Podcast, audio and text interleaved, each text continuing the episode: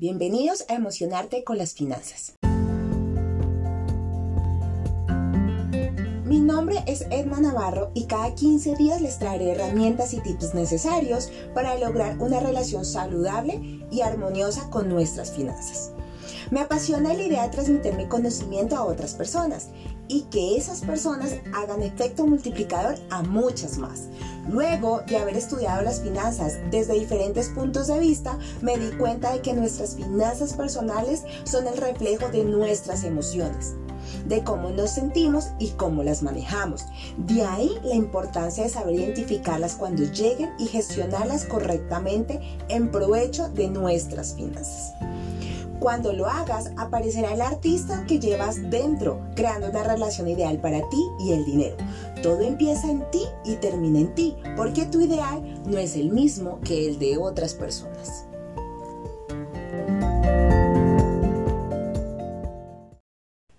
Hemos tenido emergencias financieras inesperadas en algún momento de nuestras vidas, como un accidente, una factura médica no planeada, un electrodoméstico dañado o incluso un celular que dejó de funcionar en el momento menos pensado. El tema es que sean grandes o pequeños, estos gastos imprevistos llegan en los peores momentos y por eso debemos buscar la forma de estar preparados. Ante este panorama, crear un fondo de emergencia es la solución, pues la forma más acertada de protegernos y es uno de los primeros pasos que puedes dar para empezar a ahorrar. El apartar el dinero de estos gastos imprevistos, aunque sea una pequeña cantidad, te vas a, vas a poder recuperar rápidamente para poder encaminarte en el cumplimiento de los objetivos de ahorros muchos más grandes. Ahora sí, iniciemos este episodio. ¿Qué es un fondo de emergencia? Un fondo de emergencia es un ahorro efectivo que se reserva específicamente para gastos imprevistos o emergencias financieras. Algunos ejemplos comunes son los arreglos de la casa, las facturas médicas o en eventual pérdidas de tus ingresos. En lo general, los ahorros para emergencias se pueden usar para pagar esos inconvenientes grandes o pequeños que de pronto no tenías planeado y no de forma parte de tus gastos mensuales de manera normal. ¿Por qué necesito un fondo de emergencia?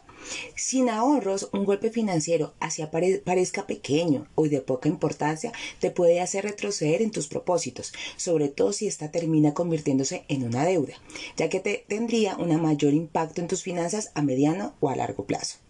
Las investigaciones muestran que las personas que luchan por recuperar de un golpe financiero tienen menos ahorros para protegerse de una futura emergencia.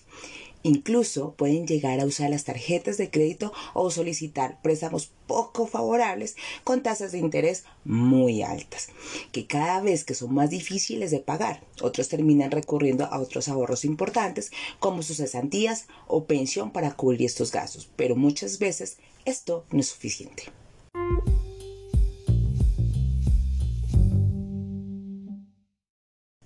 ¿Cuánto dinero debo ahorrar para crear mi fondo de emergencia? La cantidad de dinero que necesitas tener en tu fondo de emergencia depende de tu situación específica. Haz el ejercicio de pensar en los gastos imprevistos más comunes que has tenido antes y cuánto te han costado. Esto puede ayudarte a tener una idea sobre la cantidad que deberían tener reservada. Sin embargo, teniendo en cuenta que el mayor riesgo que todos enfrentamos es perder el empleo, es decir, nuestra principal fuente de ingresos, debemos revisar nuestros gastos mensuales y restar aquellos que podrían ser eliminados o reducidos ante cualquier situación. Por ejemplo, cancelar las suscripciones en las plataformas. Esto es sumamente, sumamente importante. O también ajustar el plan de, celular que tengas en la actualidad.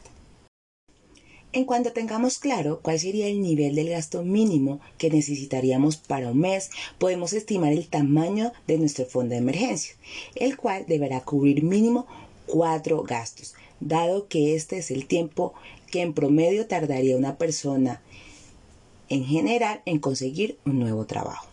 Ahora, si vives del día a día o tus ingresos varían cada semana o mes, puede que sea más difícil ahorrar dinero, pero no es imposible, porque incluso una pequeña cantidad puede darte cierta seguridad financiera. Es muy importante que te conozcas para que puedas crear esas estrategias de ahorro que sean mucho más adaptables para ti. Recuerda que todo empieza en ti y termina en ti porque tu ideal no es el mismo que el de otras personas. Las finanzas, más que un tema de números, es un tema emocionante. Con esto finalizo este podcast deseándote que sea de gran ayuda. Recuerda que si este episodio le puede ayudar a un conocido, a un amigo, a un colega, a su pareja o a un familiar, lo pueden compartir y así llevaremos educación financiera a muchas personas. Si deseas contactarme, lo puedes hacer a través de LinkedIn o Instagram, coach al piso, finance, al piso, en o a nuestra página de internet www.ednafinance.com. Un ciberabrazo desde este medio y nos vemos en el siguiente episodio.